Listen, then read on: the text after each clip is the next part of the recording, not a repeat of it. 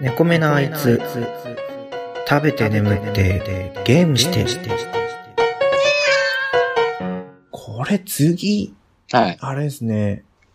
はい。中古書店夕闇堂より、えっ、と、ちょっと画面がちっちゃくて名前が読めない。根岸玉緒さんはい。から理想のゲームうん。理想のゲームはい。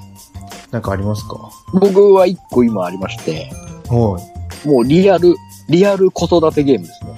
リアル子育てゲームうん。あのー、なんて言ったらいいのかな。まあ一応ね、はい。ゲームで、まあ、まあ、生まれた頃から、まあ、ある程度の年になるまで、もう、自立するまで、みたいな、あれでもいいですけど、こうは、リリアルに育てるんですよ。だ例えば、まあ、朝、朝とか、バッてちょっと起動して、ね、はいはい。子供が小学生くらいだったら、ちょっと朝、学校行く前に、朝ごはん作って飯食わ して、はい。 で、お見送りして、もうその行ってる間はもうゲーム中は何にもないんですよはい。学校行ってるなぐらいの、何にもできないんですけど、で、夕方ぐらいになって帰ってきて、こう見ると、こう子供から、ああだこうだ、学校であれがあった、こうがあったっていう話を聞いて、それでどう反応するかでまた、いろいろ変わってくるとかね。あなんかー。そう、その辺の子供との会話のやりとり、うんとかで、じゃ少しずつこの子供の成長具合が変わっていったりっていう、その本を当、にリアルですね。そう、やりたいなっていう。 24時間365日。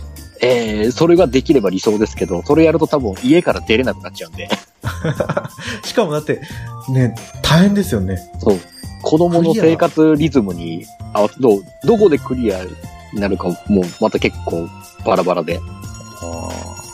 ね、ある程度、ね、ひ一人でこう自立できるようになって家を出るまでがゴールでもいいし、結婚して、ね、そこから何ですか、二世帯住宅になっていくのもよし、はいはい。いろんなね、クリアのパターンあると思うんですけど、ぐれて、ぐれてどっか、 ね、家出しちゃうという、そういうバッドエンド的なのもいっぱいあってもいいと思います。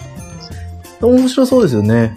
ただ作るとなるとすげえ大変だと思いますけど、ああ、そうですよね。どこまでリアルに近づけていけるかっていうのは難しいと思いますけど、それはちょっとやってみたいなと思って。パターンが少なすぎると、やっぱそうなりんですリアルじゃないですよね。それこそそれを VR でやって、はい。やっぱこう親目線立ってこう子供からこうリアルの VR でね、直に話されたりなんだりっていうのもあると面白いんじゃないかなっていう。ああ、やっぱその、やる年齢にはよってもこう、全然変わってきますね。そうそうそうそうで、全年齢楽しいんじゃないかと。そう。だと思うんですけどね。ああ、すごい。それをちょっとできたら僕はちょっと買ってやってみたいなと思って。うんうん。かそう、理想のゲームって聞いて、ちゃんと思いつくところがすごいなって私は思う。いや、でも、なんとなくだと、パッと思って、あ、このリアル子育て、これやっちゃうともう、リアルの方でこのね、 子育てするときにも役に立てればいいのかなっていう。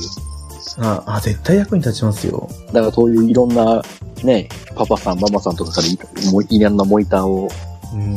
集めて、いろんな意見取り入れて、っていうのがあったりすると。いいですね。でもちょちょっとしたシミュレーションになるじゃないですか。こう、自分はこういう感じで、こういう感じの子に育てたいってなった時にどういう風に育てていけばいいのかっていう感じのね、うんシミュレーション的な感じでやれたりすると。あのね、ぜひ、あの、なんだっけな。コナミ、どこだろう。ラブプラスを作ってるね、会社がうんうんうん。やりゃいいんじゃないかと勝 手に。ものすごく大変だと思いますけ ど、でもなんかね、その、うん携帯機でやるとすごい、ああ、ねうんそうですよねそれでもいいと思いますよ。はい。毛先でも。ちょっとしたそ時したらにパッ外て、にね、お出かけできるじゃなそいうそうですか、一緒に。。そうそれがちょっとね、パッて見たら、うんああ、帰ってきた帰ってきたってね、なりますしね。そうですよ。え、ち全然関係ないですけど、ラブプラスってどこのメーカーでしたっけはい、好みです。あ、やっぱコナミですよね。うん。コナミとかってやっぱそういうのを作るんですかね。まあまあ、ときメモでね、ヒットしてそれなりにいろんな感じのノウハウがあると思いますからね。やっぱそこですかね。うん。あすごい。どこれうはで理すか想、本当に理想のゲームですね。本当に、その、制作云々とか全部度外視して、もう単純にやってみたいっていう。うん。 あそれは関係ないですけど、あうん関係ないって。それを聞いて思ったのが、うん。じゃあ、リアル結婚ゲームがあったら面白いなって。あ、それはね、それは、 面白いと思うんですよ。確かに、それは。でも、多分やったら本当に、いや、ダメだな。これあっちゃいけない。あっちゃいけない。お、なんだろうな。何があるかな。理想の、理想のゲーム。なよく思いつくなというか、例えば、ソードアートオンラインみたいな、ああいう、あ、そうですね。本当にそれが理想ですよ。ああいう感じのね、ゲームとかね。はい。本当にうんあそこまでこう、現実っていうか、ゲームの中に入り込めるったらすごいですよね。あれはすごいと思うんですよね。でもその代わり本当にこう、いろんな線繋がらなきゃダメでしょうね。まあ、でしょうね、本当に。ゲーム機が椅子みたいうんうんうな。。それかナー、本当にナーブギア出すかそう、ってナ話ーですブね、本当にあれあれを出さなきゃいけないからね、うんナーブギアで。そうですね、でもそれが出たら本当に理想ですね。うん。まあ、でもね、お腹空いちゃうな。うん。いつの間にかお腹空いちゃこうな。う、やり、やり込んでいつの間にかだったらもう何日か経ってたってなったら怖いですけどね、現実で。そうですよね。それがい。怖いなと思って。うん ご飯食べなくていいのかよ。そこばっかり考えちゃう。これも多分やり込んじゃったら本当に恐ろしいですよね。恐ろしい、本当に理想、ね、現実とリアルの、あの、今日は、バーチャルの区別がつかなくなってね、はえらいことになりそうですけどね。い。そうです。さあ、まあそこまで来ちゃうと本当にあの、ゲームが現実に影響を及ぼすっていうのが、うん。ね、信憑性を帯びてくるんで、難しいところですね。ですね。まあ、その、ゲームの種類による、よると思うんですけどね。はい。でも、そのゲームをやることによって、現実でやらなくてもいい、こう、ストレスの発散とかができたりしないですかね。うんそういう、まあ、それも、なんだろほら、実際にこの、体の不自由なう。は人たちが、ああいう、ね、相談のとみたいなやつで、実際にこう、あっちで動いてみたいな。っい。そうていうのも、あれはありだなと思うんですよね。そうですよね。うん。あれは、あれ、ゲーム内だったら、勇気っていうキャラクターでしたっけそうそうそうそう。ね、ああいうのはいいですよね。ああいう使い方は実際にあってもいいのかなと思う。私が挙げる理想ゲームはそこですね。お めっちゃお、めっちゃ便乗しちゃったって思いますけど。 乗っかってきた、乗っかってきた。 いや、でもあれは理想って言いますよ。はいみんなが思う理想だなと思って。そうですよ。でもそれができると、次のお題ですけど、うん。暴れラジオスさんより中ちゃんマンさんから、お腹がすくゲーム。うん。ねお腹すきますよ、そのゲーム。え。やった、確かに。うん。うんだって、まず没入感がすごいあるじゃないですか。うん。で、気づいたらもう何時間とかやってますよね。でも、これが、ね行くとこまで行くと、その、ゲーム内で、その、食事とか取ってると、そのね、満腹神経を刺激して、食べた気になるっていうのも、もう、なくはないじゃないですか。恐ろしいですね。そこまで来たら、したらもう出れないっすよ、ゲームから。 うん。あそしたらダイエットにも使えますね。まあまあ確かにな。ダイエットにはなるけど、それいいダイエットにはなるですよね、どっちかっていうと体に悪いダイエットだなと。今度栄養失調で本当に入院ってなっちゃいますね。ん。そうだけど、でも、お腹をすくゲームって、うんなんかありますか、俺、ダンスダンスレボリューションじゃないですか。あー、やっぱ動く筐体。体、体を動かす系は単純に、あやってれば面白いし、はいはい。いい汗かくし、結構お腹すくなと思って。はい。うん。いやー、そうですよ。そっちの観点からじゃないと、ちょっと今俺、引っ張り出せないなと思って。うん。美味しい食べ物系が出るゲーム、あんまり思い浮かばないっていうね。そう。やっぱね、なんか、もう現実的なんでゲームの食べ物を見ても、うん、ゲーム、あ、リアルだね、ぐらいしか思わないんですよ。うんうんうん。でも、このテーマを聞いて思い浮かんだのは、やったことはないんですけど、バーガーバーガーでしたね。うんうんうんうんうんうん。お腹すくんだろうなとか思いながら。あれは、いや、そのうちお腹空きそうですよね。ハンバーガーついてとか思いますよひね。たすらハンバーガー作って。そうです、そうです。ねうわーい食べたくなるわーと思いますよね。で、吉野家のゲームとかもあるじゃないですか。はいはいはいはい。あれ、吉野家でしたっけそれとも牛丼って名前とかしたなんんでかすけど。あったかな。なんか、あの、牛丼作るやつですよね。そうです、そうです。あれ絶対狙ってると思うんですよ。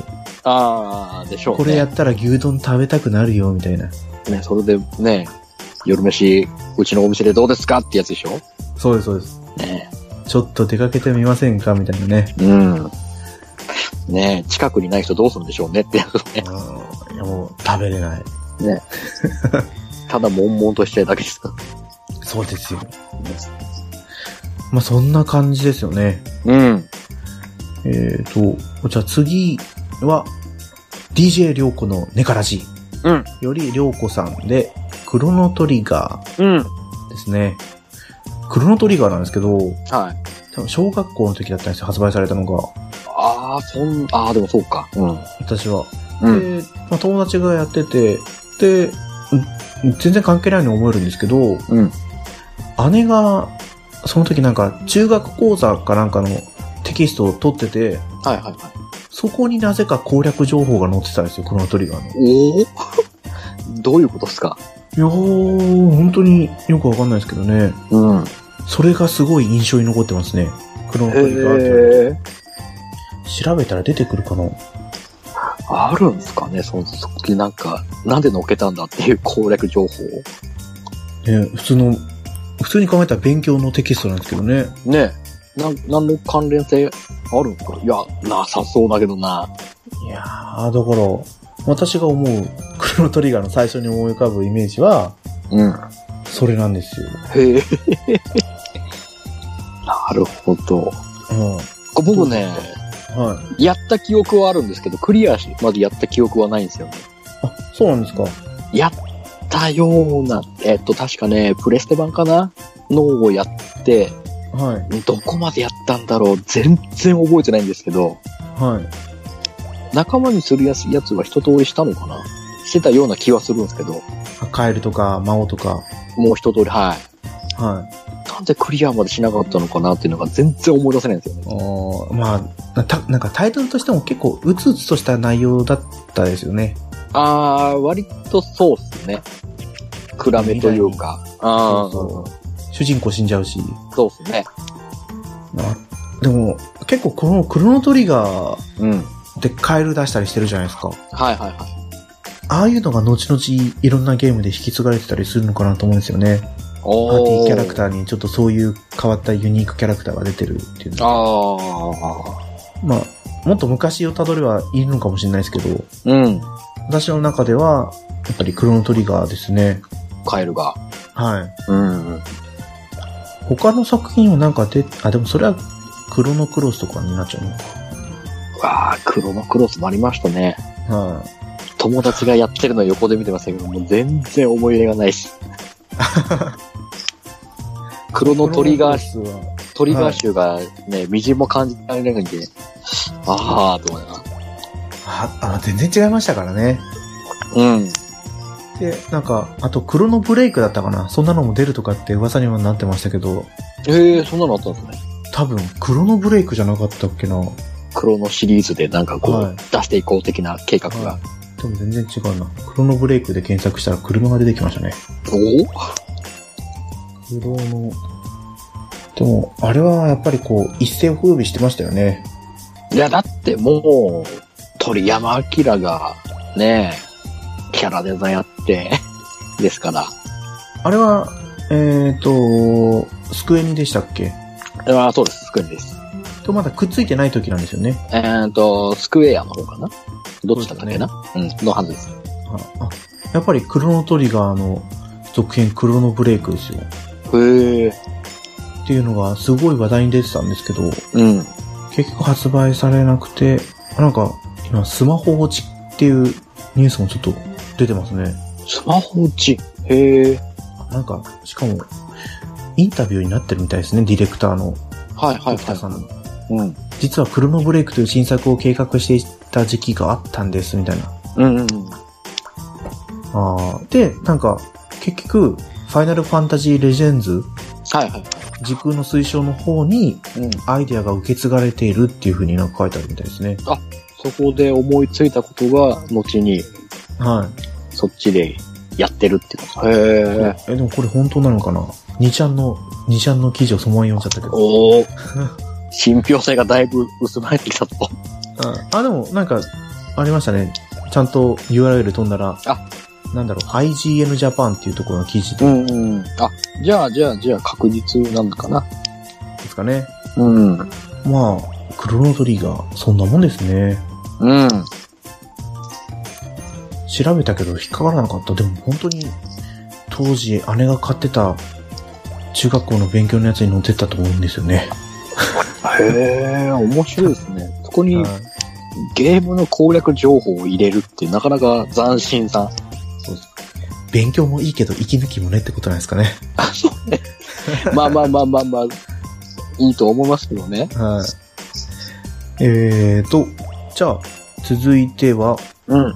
ジジラジより、ジジイの品格さんから、うん。経営シミュレーションうん。ですけど、あれあ、そっか。これをなんか、オフレコで喋ってたんでしたっけねシムシティとかの話。だったかなはい。私が触れた経営シミュレーションって言ったら、ガラケーの時もあったんですけど、うん。うん。なんか120円とかで落とせる、やりきり型のやつがなかったんでしたっけえっ、と、ゲーム、ゲーム会社の社長になってたりとか。おあー、なんか、なんかそういう系のもあったような気は。ほとんど操作は何もなかったと思うんですけど、うん。なんか、本を作って売ったりだとか、はいはいはいはい。いろんなシリーズがあったんですよね。へえ。まあでも、シミュレーション、まあ、ここでいう経営シミュレーションには入ってこないのかもしれないですけど、はい、まあでも、経営につながるあれじゃないですか。そういう本だなんだ、売らなきゃ。は ね、経営に支障出てきますから。いやっぱりこう、ザ・コンビニですかね。とか、うん。がやっぱ一般的なんですかね。あとは、あと、サカツクとかも、野球つくとかも結構、経営シミュレーション寄りの方の要素が多いですよね。あ、そうですね。そう言われると、そうそうサカツクはやったことあるし、そうそう。選手は集めて、なんかイベント出したりとかして、あとは試合で勝って、サポーター増やしてっていう。そうですね。もうまさに経営シミュレーションね、ですそうそうそうそう。なんか、ね、そのコンビニ、ザ・コンビニについては、うん。こち亀でも取り上げられてたんで、うん。ザ・コンビニってタイトルだったかどうかわかんないですけど、うん。なんか、りょうさんがいっぱい端末持ってて、うん。で、あの、ハッスルのメンバーでやってるんですよね。ああ、はいはいはいはいはい。うん。あれー、なんか、ちょっと冴えないキャラクターとかもいましたよね。こち亀。うんうんうん。誰だったか忘れたけど、ちょっとぽっちゃりのメガネかけてる。はいはいはいはい。うん、人います。名前出てこないけど。はいましたね。とか、あ、なんかちょっとその映像が思い浮かばれるんですけど、うん。セリフとかは全く覚えてない。うん。いやー、でも、まあ、やるってなったら結構どっぷりハマんなきゃいけないから大変ですよね。まずね、どういう感じで、最初に何やったら、軌道に乗っけるまでがね、大変ですからね。そうなんですよ。うん本当にこう、うまくやる人は、本当に自由にやりますよね。本当にそういう経営のセンスがある人は、なんでしょうね。そう言ってすぐうまくやる人って。うん。 あの、犬眉毛で行こうの、うん。石塚さんも、はいはい。こういうのやるんですけど、もうん。うぶっ飛んだことやりますからね。へえ。最初全部取り壊してだとか、うんうんうん。あー線路は作らないとか、なんかそんな縛りやったりだとか。おお。かなり凝った街を作るんですね。あーあ、そういう楽しみ方もあるんだなと思って。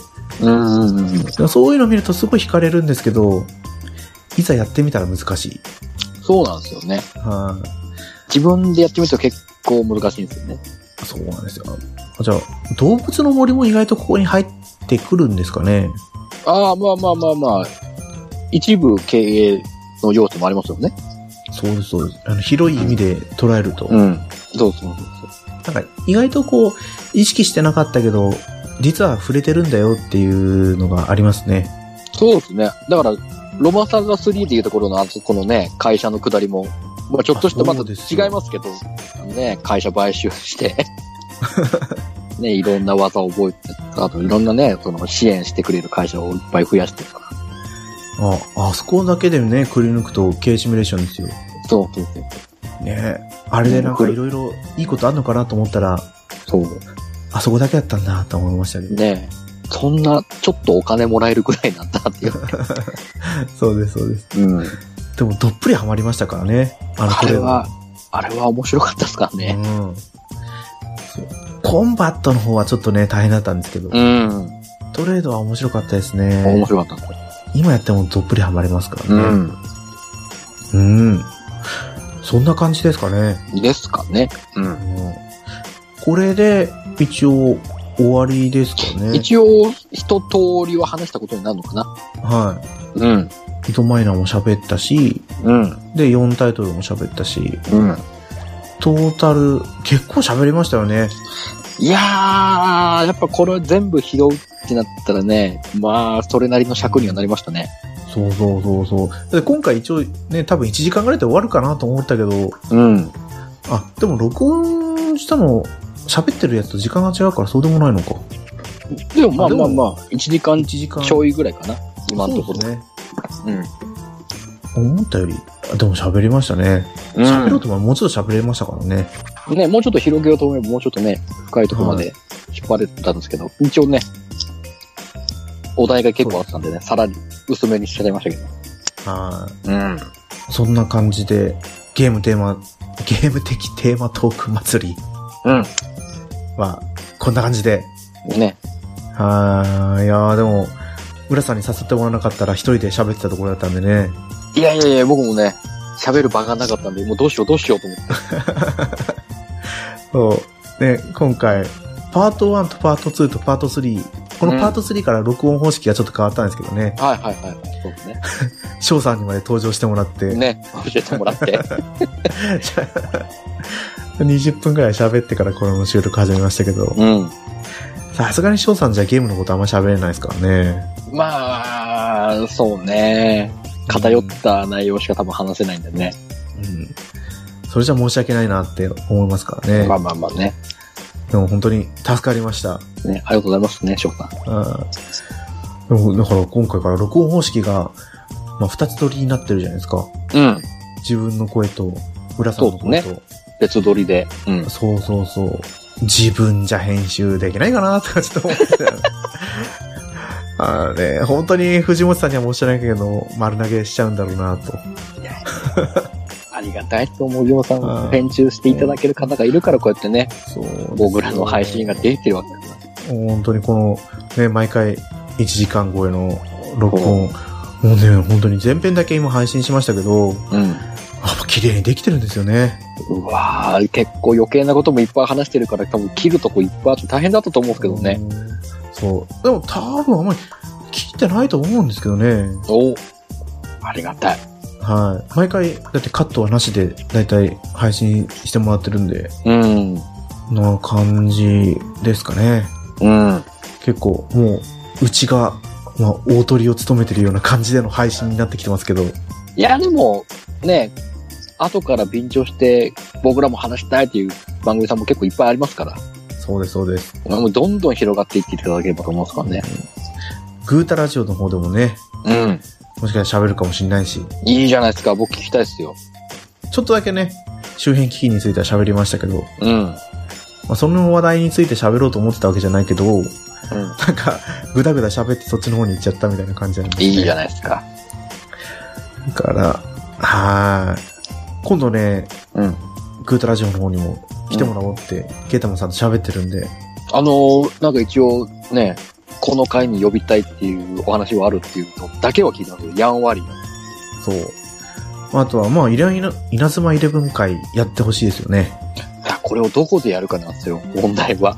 うん。まあ、私のあために。のー あの、一応ね、僕のね、ゆるなの方では、あの、あのー直樹さんが一作品クリアすることに話すっていうね、はいお約束で今、えー待ってますってことなん で。いやーでもね、直樹さん、ほんと、あーソフトバンクダメですよ。その話しますか。もう経験者は語る。もう、私もね、ソフトバンク、2年契約なんですけどね、うもう2年待たずして解約ん。まあ、しましたからね。ルータの方は。いろいろ話を聞くか限りで言うと、うん。待つ必要はないかな、2年縛りを、と思いましたね。あでも、で、修、ね、修理して帰ってきたやつがまた壊れて修理に出すっていね。 1週間持たなかったですからね、治ってきて。あれもダメなんですよ。うん。なんかデータ詰まりしちゃって、うん。通信ができなくなって、うん。で、電源切って改善したと思ったらまたすぐダメになっちゃってとかなんで。そうみたいですね。そうなんですよ、もうん。う。ね。ぜひ、またいい通信環境でいるのをやってほしいなと。そうっすね。うん。猫目のあいつは応援してますと。 いう感じで、うんはい。ゲーム的テーマトーク祭りは終わりになります。ありがとうございます。エンディングです。はい。猫目のあいつではお便りお待ちしてます。ツイッターでハッシュタグ、猫目のあいつでつぶやいてください。いや、本当に3回、うん。 3回ですけど、配信ね、からしたら多分9回ぐらい。ここんながっつりいただけて、はいもう、お付き合いありがとうございました。とんでもない、こちらこそ、こんな話す場を設けていただいてありがとうございいやなんかね、やっぱね、浦さんと喋ると楽しいんです よ。ます。 これ、毎回エンディングって言ってますけ ど、あれそんなこそんなに楽しいんですかういやなんかね、息が合ってるというかね。ああ、あれ、それは、ありがたい、こちらとしても。そうそうそうそう。やっぱり、猫缶電子版からのね、うん。付き合いですからね。いや、もうね、僕、僕を産んでくれた、 ね、お父様ですから。はい。第10回。うあれ、ロマサガ会でしたもんねん。。もう恥ずかしくて絶対聞けないやつです。一応ね、音声まだ残ってるんですよね。まあ、僕もある、ありはするんですけど、はい。 聞いてる人はね、ダウンロードしてたら残ってますからね。もう、笑ってやってください。僕のはいド緊張っぷりを。いや、そんなもんですよ、最初はね。そう思うとね、本当にケータマンさん、めっちゃスラスラ喋りますからね。もう、ね、完成されてますよね。うん、すごい。すごいの一言ですよ。もうんやっぱりこう、猫目のあいつとグータラジオは全然違う方向性なんで、う、うん。いや、全然違わない方向性なんですけど うん、でもこっちはね、私の日常的なことが結構多くなってくる。ですよね。うんうん。そうそう。で、二人で、やっぱ二人で話すのと一人で話すのも全然違うし、うん。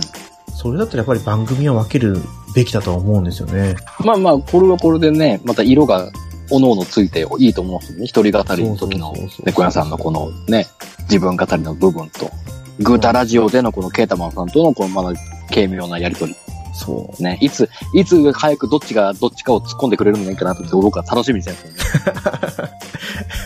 そのボケどうと、なるのねボケとツッコミの立ち位置がちょっと出来上がってくると僕はね、また面白くなるかなと思うんでね。あ、そうですよね。うん。今まだね、二人とも手探り状態で。そうまだね、どっちもね、この気使ってる感が、これはね、わかるんですよ。アニメカフェのね、最初の頃のね、僕と翔太ですよ。 この距離感をつかみ合ってる感じ。そうそうそうそう。でもそんなこと言ったら私が天然ボケ炸裂しまくるのが目に見えてますけどね。いや、それはそれでまたね、ケイダマさんがうまく拾ってくれるんで、本当ね。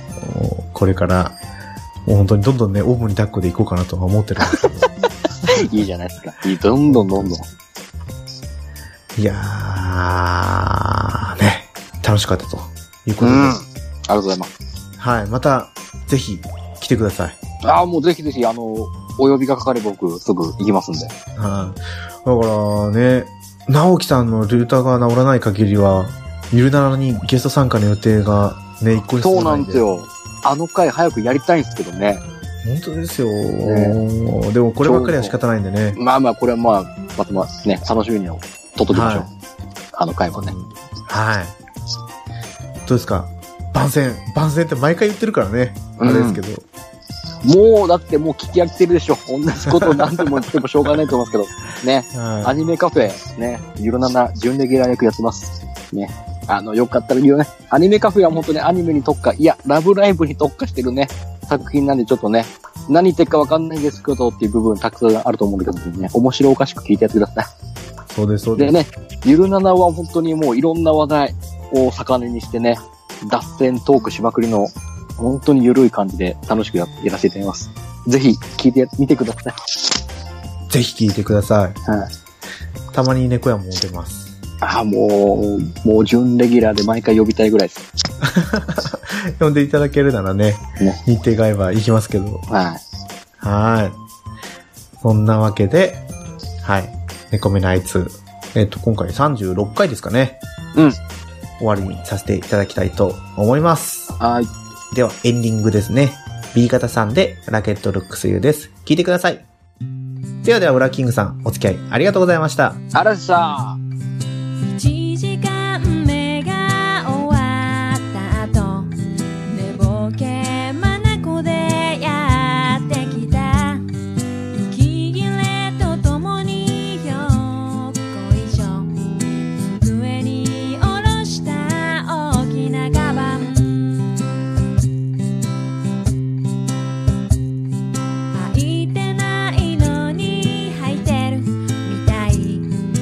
私の靴下素敵だね白い歯のぞく休み時間豆でも挟めそう大きなエクボ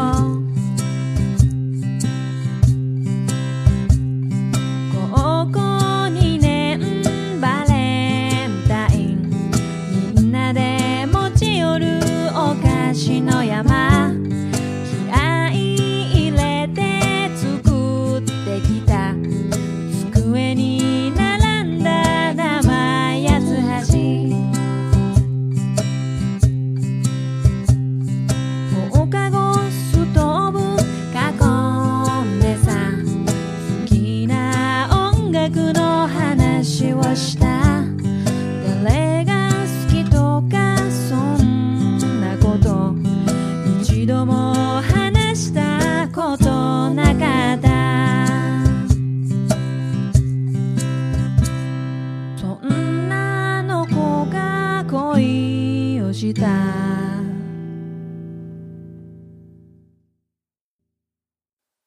楽しい日々の真ん中でコロコロ育ってく胸の思い手にするラケットが嫉妬したあの日も二人帰ってた大好きな家族の松家へ同じうちに帰れたら少しだけ寂しい帰り道あなたの夢が叶うとき私の夢が叶うでしょう指折り数えるその日まで仕事へ向かう朝の決まり事